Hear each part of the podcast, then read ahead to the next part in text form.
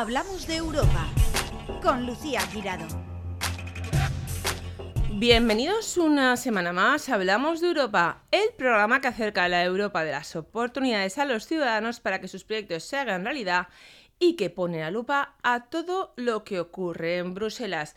Y hoy en Hablamos de Europa tenemos a dos técnicos de un ayuntamiento eh, dos técnicos especializados en proyectos europeos de un ayuntamiento, bueno, bueno, que esto es de los pioneros, pioneros en la comunidad valenciana y en toda España en tener una oficina de proyectos europeos y, bueno, y, sobre todo los Erasmus, bueno, yo creo que no hay en España nadie que se conozca los Erasmus mejor que Alcira, sobre todo de IDEA, en IDEA, que es la Agencia de Desarrollo Local del Ayuntamiento que lleva desde 1995, o sea, 24 años desarrollando actuaciones en materia de empleo, formación, fomento de la cultura emprendedora y comercio. Y hoy tenemos con nosotros, como les decía, Andrea Muñoz y Mar Fajardo, técnicos de proyectos europeos que nos van a explicar, bueno, dos proyectos eh, que son muy bonitos, bueno, sobre todo yo tengo una especie de debilidad por Women and Work, y también nos van a hacer un poquito explicarnos qué tal va este trimestre.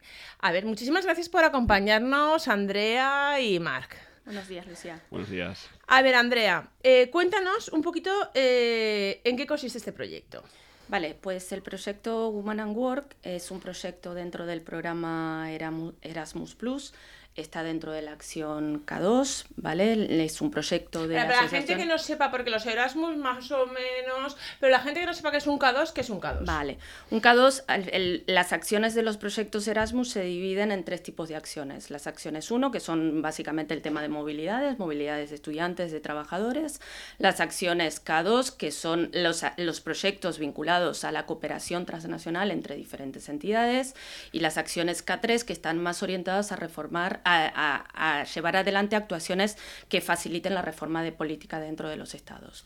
Entonces, en este caso concreto, el proyecto Women and Work, que es el acrónimo del, del nombre largo del proyecto, que es reconocer y promover la educación no formal e informal para las mujeres, pues es un proyecto de asociación a pequeña escala eh, en, el, eh, en el ámbito de la formación para adultos dentro de la acción clave 2. ¿Por qué es un proyecto de pequeña escala? Porque al final el presupuesto de este proyecto es un, proyecto que no tiene 60.000 euros en total, dentro de un parnetariado que somos tres socios y alguno de estos socios somos dos socios italianos, uno es eh, Pianochi, que es una asociación italiana que está en Milán, de, especializado en temas de, mujeres, la Universidad eh, Católica de, del Sacro Cuore, que también está en Milán, y nosotros, idea desde el Ayuntamiento de Alcira, que somos, que somos también partners. Claro, que realmente 60.000 euros para un proyecto europeo es nada. Es pequeño. entre tres socios. Exacto, es pequeño, lo que pasa que la duración.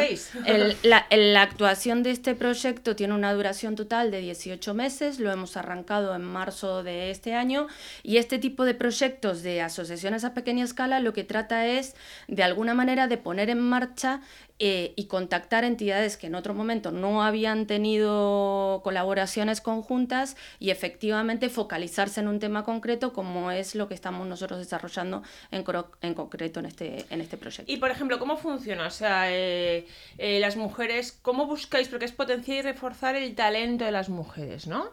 Bueno, yo, ¿y qué voy a decir? Yo no voy a empezar ahí con comparativas, pero bueno, muchas veces ese talento, ¿no? que las mujeres lo tienen, pero falta que le den el empujoncito, ¿no? El Para que efectivamente. Lo desarrollen y, se, mm, eh, se van, sean conscientes, se empoderen, ¿no? Efectivamente. Es una palabra que a mí me gusta muchísimo, y sean conscientes de lo que realmente saben y son. Exacto. Entonces, bueno, en concreto el, el, el proyecto tiene como objetivo justamente lo que acabas de comentar, ¿no? Potenciar y reforzar el talento de las mujeres contribuyendo a la innovación de, los servicios y efectivamente, sobre todo, reforzando en los itinerarios, tanto formativos como de orientación que estas mujeres reciben. Dentro del trabajo que nosotros hemos hecho en, o que estamos haciendo en este proyecto, porque ahora estamos terminando la primera la primer fase, eh, es primero un diagnóstico, ¿no? Nosotros eh, al final estamos... Pero digamos, primero, las mujeres aún no están acudiendo al CIRA, por decirlo de alguna forma, si no estáis en, plan de estudio, ¿no? No, pero en esta primera fase que hemos desarrollado el mapa, que es el primer resultado que hemos terminado ahora justamente en el mes de noviembre, nosotros lo que hemos hecho es, por un lado, trabajar con las asociaciones que trabajan con estas mujeres y por el otro lado hemos realizado también encuestas a las mujeres. En total, en Alcira hemos realizado 166 encuestas donde de alguna manera les recogíamos a ellas información que previamente habíamos testeado con las diferentes asociaciones, con las empresas, para validar parte de las necesidades formativas y cuáles eran los requerimientos que ellas estaban teniendo y qué dificultades veían a la hora de querer reinventarse en el mercado laboral o reinsertarse en el mercado laboral. E incluso aquellas que estaban trabajando para saber cuáles eran los déficits que estaban encontrando a la hora de llevar adelante la conciliación de la vida laboral y familiar, efectivamente. ¿Y cuáles son las conclusiones? ¿Coinciden generalmente con la, la de las asociaciones? Y si no, vosotros, que digamos, ¿qué, habéis podido eh, valorar de este proyecto? ¿Cuáles son las conclusiones más, los grandes titulares de aquí? Es decir, las mujeres están contentas como están, ¿qué necesidades tienen? ¿Cuáles son las principales, principales dificultades con las que se encuentran? Vale, pues nosotros eh, el trabajo que estamos haciendo está también muy orientado al tema de la digitalización, porque como sabemos al final el mercado laboral cada vez todas las diferentes actividades que están requiriendo requieren efectivamente. Entonces, uno de los grandes resultados que nosotros hemos obtenido a través de este mapa, que invitamos a todos efectivamente a consultar los resultados que, que, está público, eh, porque no solamente tenemos... la página web de IDEA? Está en la página, el, el link estará tanto en la página web de, de IDEA como en la página de resultados del, programa de del programa Erasmus Plus, donde ahí se pueden encontrar todos los resultados de los proyectos Erasmus Plus, no solamente nuestros, sino de, todos los proyectos Erasmus Plus, ¿vale? Entonces, uno de los grandes resultados al final es que eh, nos ha permitido eh, medir el nivel de seguridad que tienen las mujeres en cuanto a competencias digitales según el marco común europeo digital eh, para la ciudadanía. Entonces, eso a nosotros nos ha permitido saber a nivel de Alcira, por ejemplo, cuál es la formación en temas de digitalización o cuál es la problemática que están requiriendo, por ejemplo, a nivel de idiomas. Mucha de la gente, de las personas que han contestado la encuesta en Alcira, hacían referencia a la necesidad, incluso las propias administrativas, de tener una mayor formación en temas de idioma, porque lo están requiriendo las propias inglés, empresas. me imagino que básico y algo más, por ejemplo. Y algún otro idioma. ¿Pero cuál suelen pedir como segundo idioma, aparte del inglés? Depende, las empresas es que depende del tipo de mercado con el cual trabajan. Entonces, ahora mismo establecer cuál sería el segundo idioma que nos están requiriendo. Para ir a recomendar, yo que tengo hijas, digo, a ver, que potenciar uno u otro, yo siempre voy al nivel práctico. Depende, depende, depende mucho, pero efectivamente el tema de idiomas es una de las cuestiones que ha salido Alemán, ha sido, ha sido, ha sido uno de los temas que a veces creemos que el segundo idioma es importante, pero hay muchas veces que hay que consolidar el primero, que es el inglés. Bilingües. Entonces, Hombre, si pudiera, si pudiera ser, pero bueno, efectivamente en ello hay que, en ello hay que trabajar. Porque la encuesta me imagino que habréis cogido una horquilla de, de, edad. Mm. Efectivamente, la horquilla de edad y, y, aparte el mapa nos ha permitido hacer un análisis según diferentes targets de edades. Es decir, nosotros hemos hecho el análisis global de lo que sería la mujer en activo de 18 hasta 65 años, ¿vale? Pero además hemos hecho un análisis un poquito desagregado porque efectivamente no tienen las mismas necesidades ni formativas ni laborales. Una persona que está entre, los 18 y los 24 años, perfectamente lo acabas de decir, entre los 18 y los 24 años, o una persona mayor de 55 años que todavía está en el mercado laboral. Y necesita muchas veces, tenemos nosotros un grupo muy grande, porque al final en IDEA, que además somos la, Agencia de Desarrollo Local, como bien has dicho, nosotros llevamos temas de, de orientación, hay muchas personas, hay muchas mujeres mayores que se quieren reinsertar en mm. el mercado laboral después de haber dedicado su vida a la crianza de sus hijos y, y, y, mm. a la familia.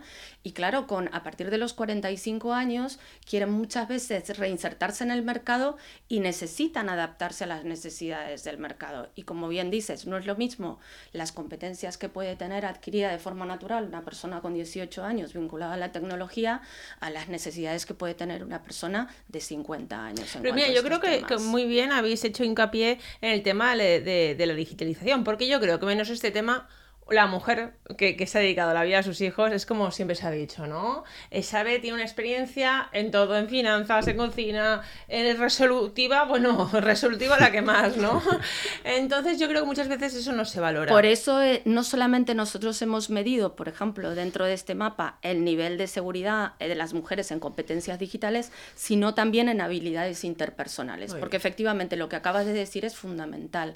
No son las mismas habilidades desarrolladas por parte de una mujer que ha gestionado una casa con tres hijos y una economía, etcétera, etcétera, etcétera, que posiblemente una persona que se ha dedicado a estudiar, efectivamente tiene unas habilidades digitales muy muy buenas, tendrá, idiomas, tendrá idiomas, pero no ha sabido lidiar con determinadas situaciones que no le ha dado esas mm. habilidades que efectivamente para un puesto laboral hoy en día también son muy importantes. Fundamentales. Yo, desde mi punto de vista de, la experiencia, hay de todos, porque por supuesto el carácter de cada persona, eso es fundamental, ¿no? Entonces una persona de 20 años que quiere ser resolutiva y lidiar, y pues se lo ve.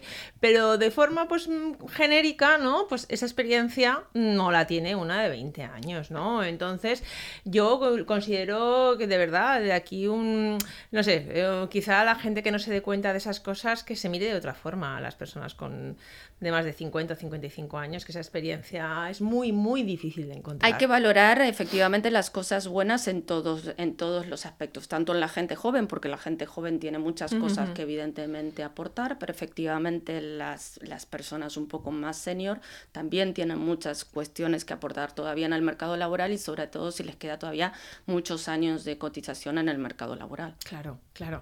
¿Y qué es lo que más os, os ha sorprendido de, de este estudio? Algo que, porque es verdad que, claro, hay cosas que ya dices, qué pena que siga siendo así, pero ya, digamos, partes de la base de, de, quizá algo de lo que te vas a encontrar, ¿no? Pero a lo mejor hay algo que te haya sorprendido, que te hayan dicho, que digas, uff, no me esperaba yo que a estas alturas, o mira, esto me ha sorprendido para bien.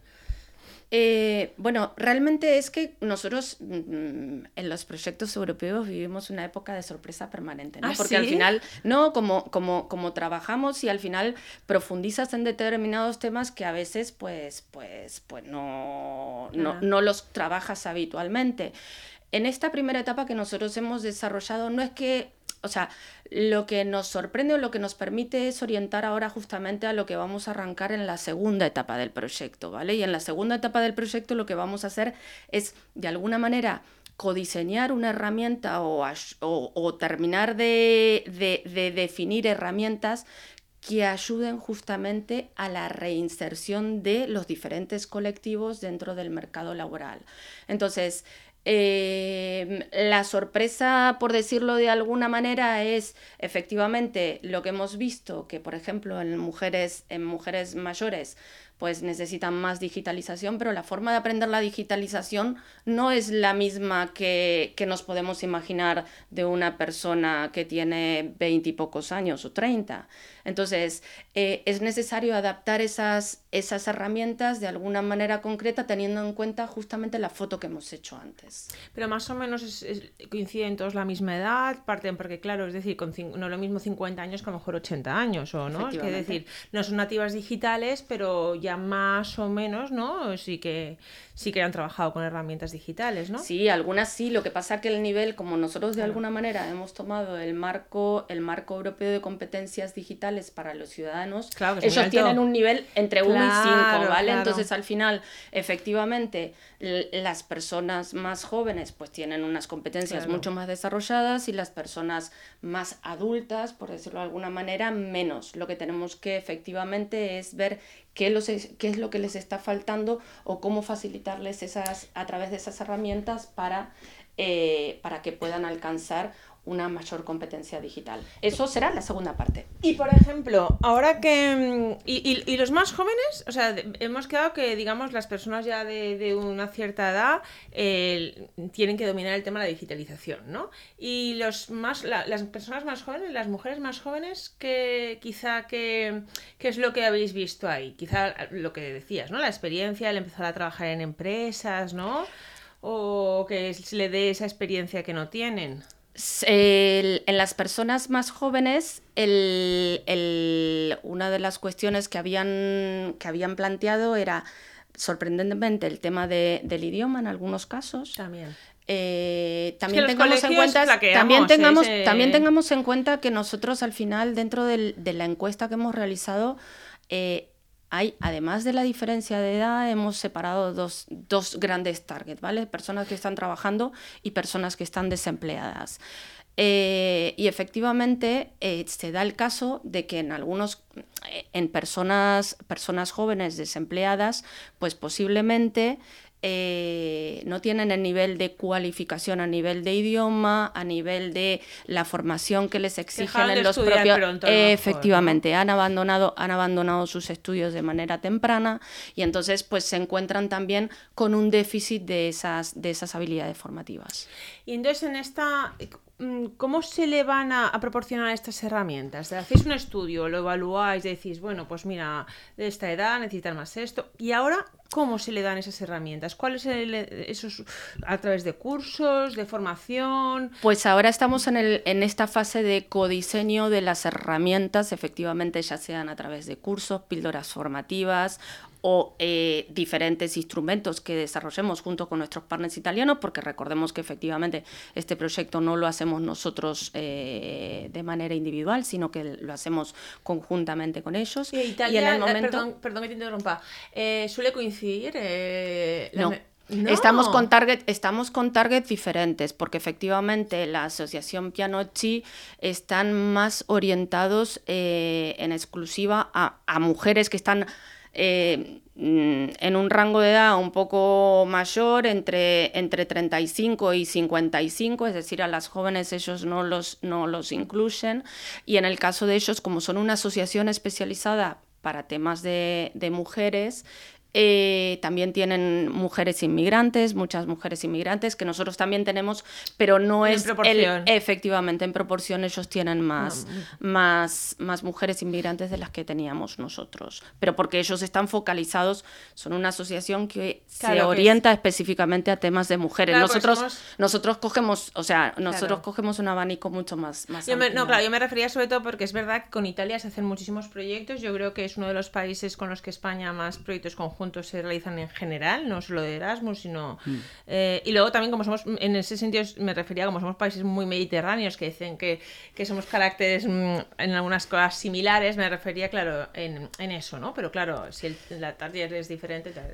Claro, efectivamente, al final es a quien, a, a, quien da servicio las, las entidades como tal y nosotros somos una agencia de desarrollo local y no solamente nos focalizamos en las mujeres, nos focalizamos en todos los en todas las personas que requieran este este tipo de servicios. Y no sé si habéis preguntado esto, ¿no? Pero por ejemplo, ya imaginaros que ya tienen la formación básica adecuada, el idioma, eh, la digitalización, la experiencia, ¿no? Que ya se ha pasado eh, en esta segunda fase o no sé. Em, ¿Qué es lo que quieren hacer las mujeres? Eh, ¿Dónde quieren, dónde se ven ellas trabajando? ¿Cuál ven su futuro laboral si ellas pudieran elegir? en concreto, o sea, hay mujeres que dentro de las encuestas efectivamente una de las preguntas era si estaban estudiando y dónde se visualizaban trabajando y ellas contestaban que se visualizaban trabajando en lo que estaban estudiando. Entonces, em, efectivamente, dentro de 166 personas que han contestado, ahí hay un variopinto de, de, respuestas en este sentido, ¿no?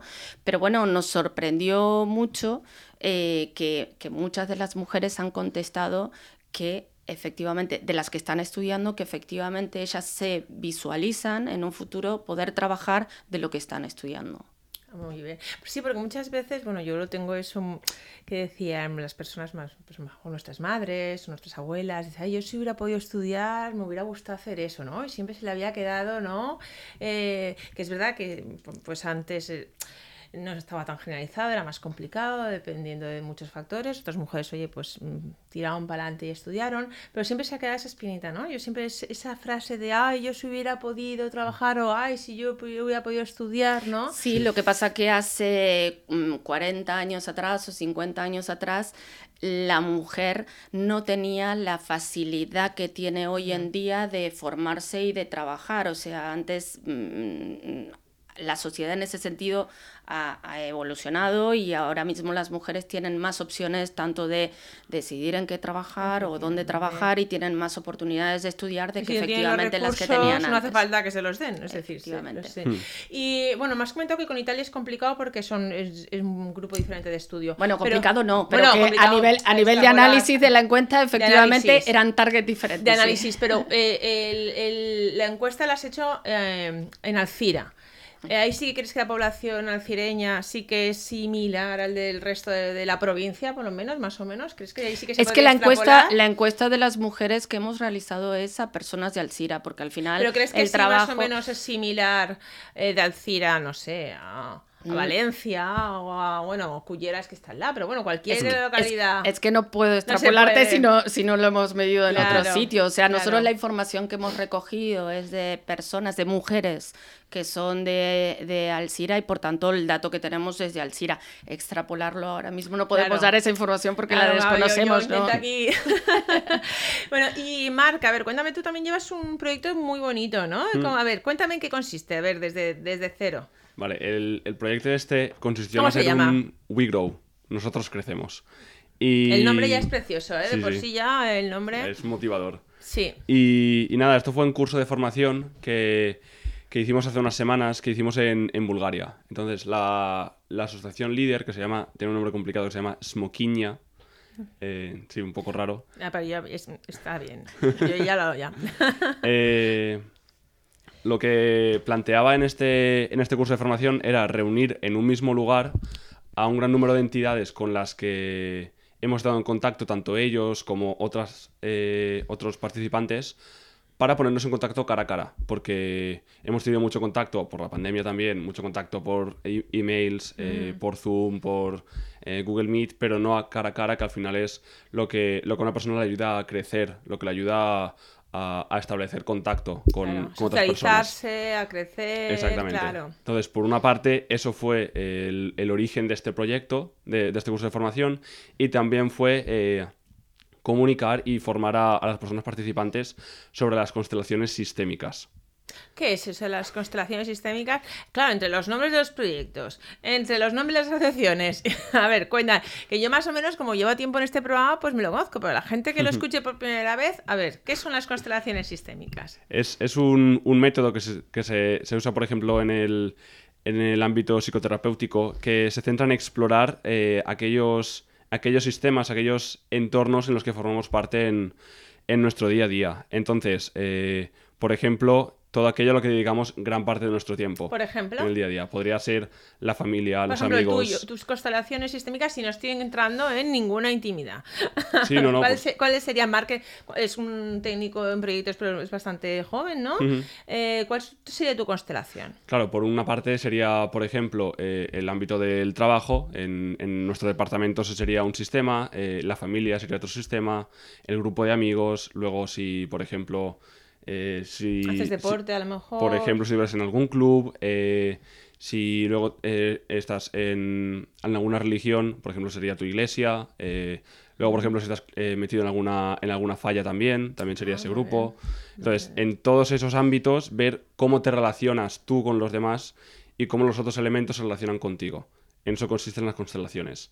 Entonces. Eh, claro, no es la misma forma de relacionarte en una constelación que en otra. Exactamente, ese es el punto. Entonces, eh, también es ver, dentro de esa relación de intercambio entre las partes, ver eh, cuáles, eran cuáles eran las problemáticas que podían surgir. Porque a veces, por ejemplo, en la familia o en el trabajo hay una tensión que dices, ostras, con este compañero o con este proyecto en concreto, no sé exactamente me, me, siento un poco desubicado. Entonces, te ayudan a eh, ubicarte. Exacto. Nos dieron las herramientas, las metodologías un poco para, para descubrir estos sistemas, para crear estas constelaciones y descubrir estos problemas que podemos ver. Claro, que a lo mejor tú con, una constelación eres de una forma y con otra totalmente diferente. Por eso hmm. muchas veces dicen, no, si este chico es muy simpático, otro no, pues, uh, madre mía, es muy huraño, muy introvertido, ¿no? Entonces a lo mejor es tener la misma personalidad, ¿no? sacar lo mejor de ti en todas las constelaciones. Exactamente, descubrir, descubrir qué relaciones tienes, porque al final los, las constelaciones se basan en, en tres principios, la relación de, intercambio entre las partes, la relación de tiempo o de orden entre las partes y el lugar que, toma cada parte dentro de ese sistema. Porque... el tiempo de orden sería el tiempo que le dedicas o la prioridad la prioridad, el orden de prioridades que dices, por ejemplo, dentro, de, dentro del departamento del trabajo dirías, vale, yo me relaciono más con estas personas, tienen más prioridad que otras personas. Luego también, en cuanto al lugar, también cómo las distribuyes de cerca o de lejos, en cuanto a cercanía, en cuanto a contacto. Entonces, y entonces se trata un poquito de valorar si a lo mejor tus criterios son correctos y si no, cómo se podrían mejorar, ¿no? Y crecer en esa propia constelación, ¿no? Es, un, fue un curso muy, muy educativo, muy edificante, porque, porque no iba solo enfocado en el ámbito del trabajo también de cómo te relacionas con el trabajo, qué proyectos pueden surgir, etcétera, sino también en el ámbito, en, todos los ámbitos, en, el ámbito personal, cómo te relacionas con, con, tu familia, con tus amigos. Entonces, para todo esto, la verdad que, que la, organización eh, líder diseñó una serie de, de, actividades, de herramientas muy, muy interactivas para poder descubrir todo esto de las constelaciones. No fue directamente vienes, yo te explico qué son las constelaciones y tú ya descubres qué puedes hacer. Exactamente. fue muy dinámico y muy interactivo. Exactamente. Y fue, fue como poco a poco vas aprendiendo que es una constelación, no te lo dan ya desde el principio. Entonces, por ejemplo, para, para descubrir esta, este método, eh, diseñar, diseñaron una especie de, una actividad que se llamaba Holy Germa. ¿Y en qué consiste?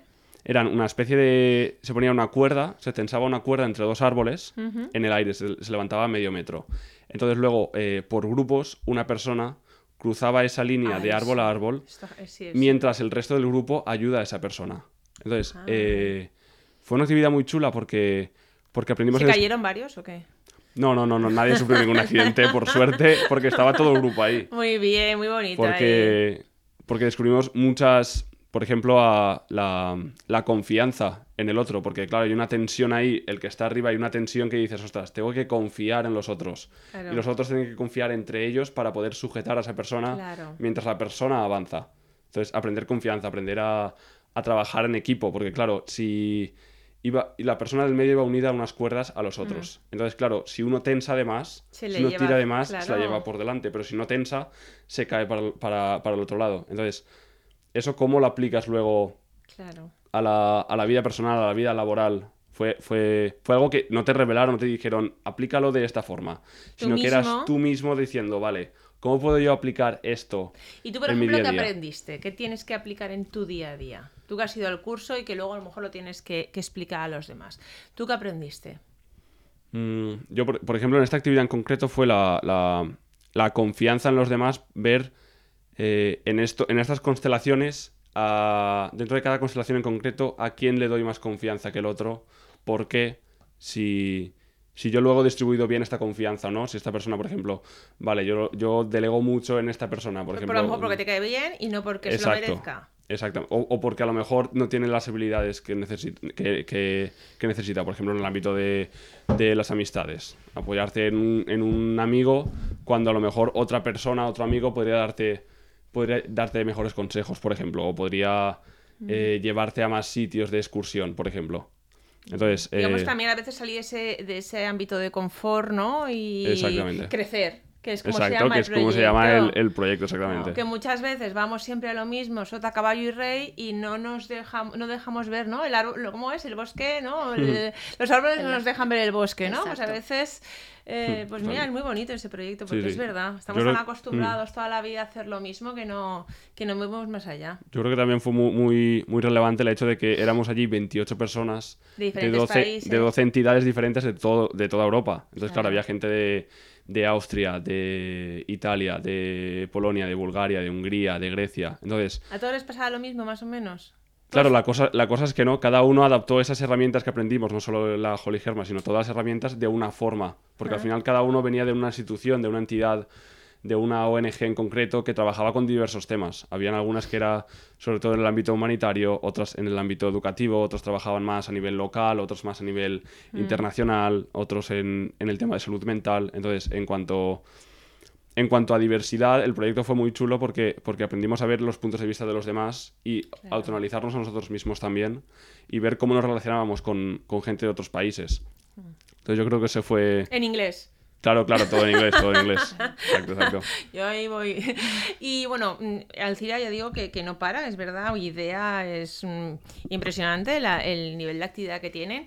Eh, más adelante haremos un balance de todo el año, pero a ver, ¿qué me podéis decir de cómo va este último trimestre? ¿Queréis eh, hacer alguna petición, alguna valoración? Pues no, intenso, intenso como todo el año, pero bueno, en particular ha sido intenso porque efectivamente en, en nada cerramos, cerraremos el año y vendremos a, vendrá nuestra directora a contártelo. Pero hemos presentado ahora en el mes de octubre liderando un proyecto dentro del programa InterregMed. Estamos participando dentro de un consorcio para, y hemos presentado una propuesta live como partners. Eh, pues estamos cerrando otro proyecto que tenemos en marcha, que es el Mind Coach dentro del programa también Erasmus. Es muy bonito. Arrancamos, efectivamente, que hemos contado aquí ya algunos avances porque está vinculado al deporte y a, a los temas de discriminación. Eh, arrancamos ahora un proyecto también vinculado a mujeres que se llaman Power Hair dentro del programa Erasmus, eh, que, que arrancamos ya dentro de la semana que viene. Eh, pues Mark ha estado con el We Grow, los- el cierre del, del Woman and Work, eh, visitas de la Universidad de Polonia que hemos tenido también USA aquí para, para el intercambio de docentes y ver cuáles mm, son las posibles actuaciones que podemos desarrollar en el futuro.